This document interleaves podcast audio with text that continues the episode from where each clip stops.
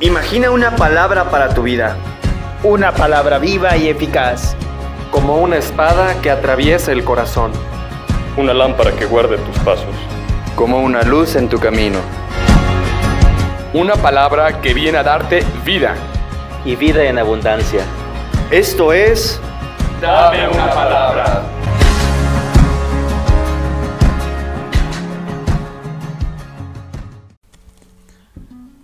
Buen día a todos hermanos, soy el seminarista Kichan y hoy en este día, jueves 7 eh, de enero, quisiera leerles el Evangelio y reflexionar algunos puntos también eh, de la primera lectura que me han llamado pues mucho la atención.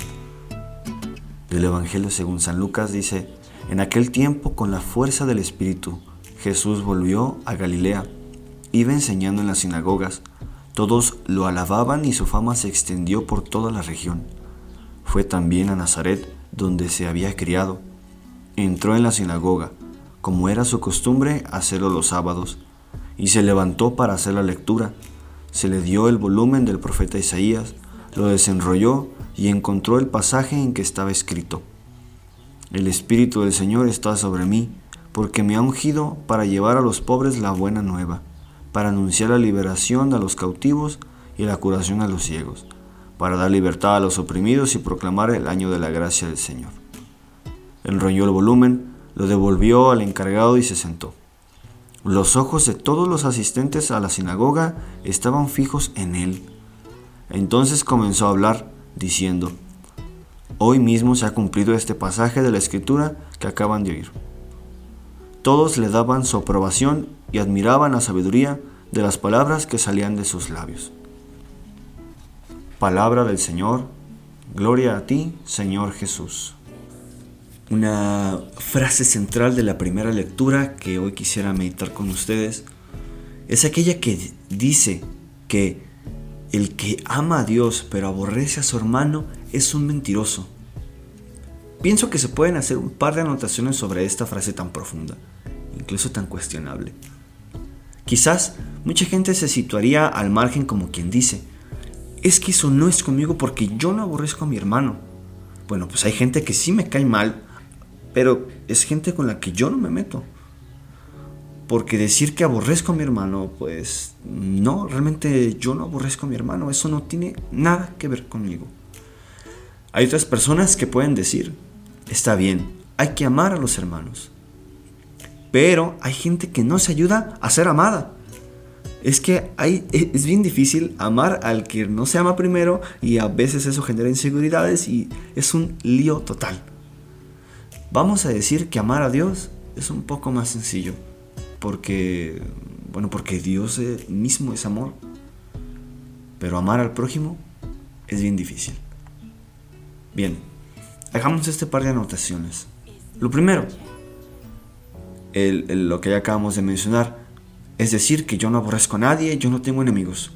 Bien, mucha gente puede sentir eso. Pero yo quiero comentar lo siguiente. Recuerda que en el desierto, el quien no da agua, da la muerte. Pon mucha atención a esta frase que la voy a volver a repetir.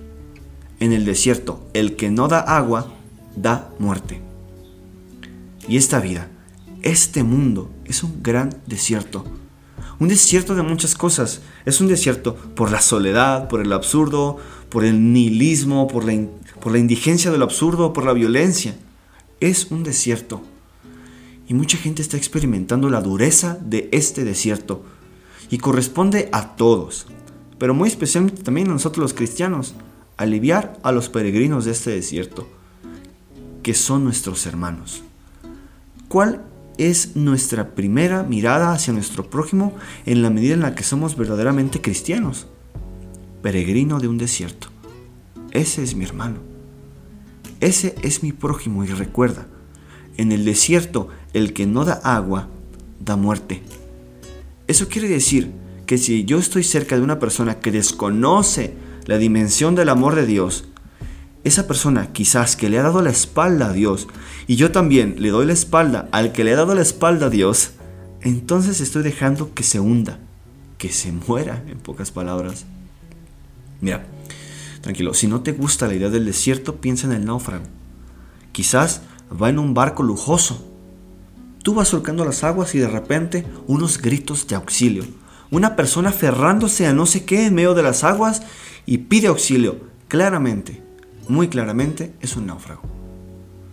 ¿Qué pasa si el capitán dice, vaya, bastante gritón ese tipo, ¿no? Por favor, a toda máquina sigamos. Muy fastidioso los gritos de este. Mira, lo mató. Tener esa mirada. Mira, la mirada de Cristo. La mirada del capitán de barco. Tener esa mirada. La mirada del desierto. Es la que nos hace verdaderos cristianos. Y el que no da agua, da muerte. Y es por eso, si no estás haciendo el amor de Dios con sabiduría, mira, claro, yo no te estoy pidiendo que te vuelvas insoportable y cansón ante los demás. Yo no te digo que te vuelvas un fanático. Pero si tú no estás dando, irradiando el amor de Dios, estás dejando que mucha gente de tu lado a tu otro lado se hunda. Entonces, con oración, con testimonio, con la palabra oportuna y sabia, con la mano tendida, hay que ver a los náufragos, porque si no, nos convertimos en homicidas. En realidad, homicida es una palabra que en la primera lectura la utiliza la carta de Juan. Bien, luego tenemos este otro punto donde decimos, bueno, ¿cómo hago para amar a mi prójimo? Te voy a decir una cosa, es que nosotros no vamos al prójimo porque el prójimo sea amable. Esa frase pareciera ser como un trabalenguas, pero te la repito. Amamos al prójimo no porque el prójimo sea amable. Hagámonos esta pregunta que proviene de Romanos capítulo 8, que dice, ¿cómo éramos nosotros ante Dios antes de la redención? O bueno, acortada, ¿cómo éramos nosotros ante Dios antes? San Agustín citando este texto de San Pablo explica esta frase y dice, Dios amaba lo que nos había dado, pero odiaba lo que nosotros habíamos hecho con Él, con lo que Él nos había dado. Esto se llama sabiduría, sabiduría de Agustín, hombre. Entonces, nosotros no amamos, no amamos al prójimo porque el prójimo sea amable, sino que amamos al prójimo porque en Él está esa imagen de Dios. Entonces, lo que yo amo en el prójimo no es como el prójimo sea conmigo, sino lo que yo amo es ese tesoro que muchas veces está sepultado bajo jarascas y basura. Eso es lo que yo amo en el prójimo. Y lo que yo quiero es que brille de nuevo esa imagen que está en él. Ojo, que así nos amó Cristo. Y al final, estamos llamados a amar de esa manera la amabilidad, la simpatía o la antipatía no son al final un obstáculo y realmente no tienen por qué serlo. Si te ha gustado esta reflexión, te invito a que la compartas con tus contactos porque esta palabra, esta palabra de Dios, sea difundida para su gloria, para su bendición, para su alabanza.